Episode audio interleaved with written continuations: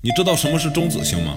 在前边的很多素材中，我们都有提到过中子星。很多人不理解什么是中子星，今天就给大家讲一下什么是中子星。中子星又叫波煞，是恒星演化到末期，引力塌缩发生超新星爆炸之后，恒星可能成为的少数终点之一。也就是说，中子星是恒星的一种归宿。一颗乒乓球大小的中子星，相当于地球上一座山的质量，是不是很惊奇？这就说明它的密度非常高，每立方厘米得有几吨重。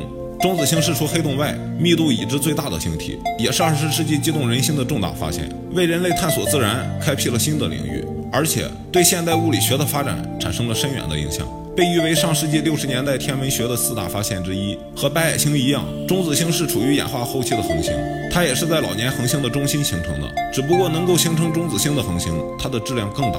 根据科学家的计算，当老年恒星的质量大于八个太阳时，它就有可能最后变成一颗中子星，而质量小于八个太阳的恒星，往往只能变成一颗白矮星。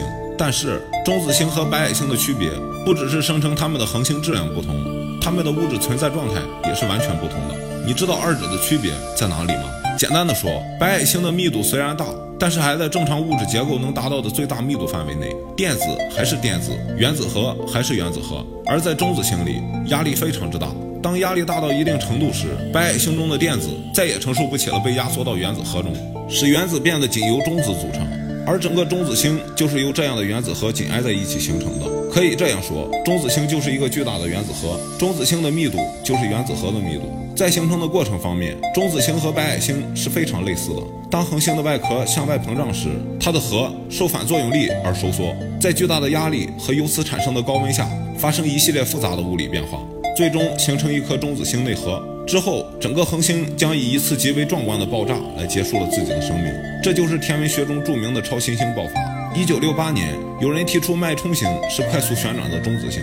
当恒星收缩为中子星后，自转就会加快，能达到每秒几圈到几十圈。收缩为中子星成为一块极强的磁铁，这块磁铁在它的某一部分向外发射出电波。当它快速自转时，就像灯塔上的探照灯那样。有规律的不断向外扫射电波。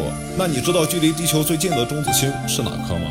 距离地球最近的中子星名叫卡尔维拉，距离地球六百一十七光年。如果乘坐最快的太空船，仍旧需要一千一百万年才能到达卡尔维拉。卡尔维拉的表面温度大概是一百万度，如果人类靠近的话，将会在瞬间被气化。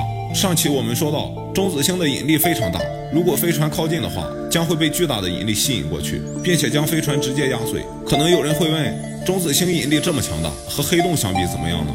黑洞吞噬任何一个星体都不是一口吃掉，因为这些星体的质量是很大的，需要慢慢的消化。中子星是目前除黑洞外已知最极端的星球。有理论认为，在宇宙中可能存在比中子星更致密的夸克星，然而现在并没有找到。但中子星相对黑洞来说还是小巫见大巫，肯定会被黑洞吃掉。目前的科学研究认为，中子星的质量极限在二点一六个太阳质量。超过这个质量，中子星的中子简并压就无法抵抗巨大的重力而塌缩成为一个黑洞。因此，中子星在黑洞面前只能注定做龟孙子，碰到一起只能受到黑洞的欺凌，遇到黑洞只能像恒星一样被吞噬。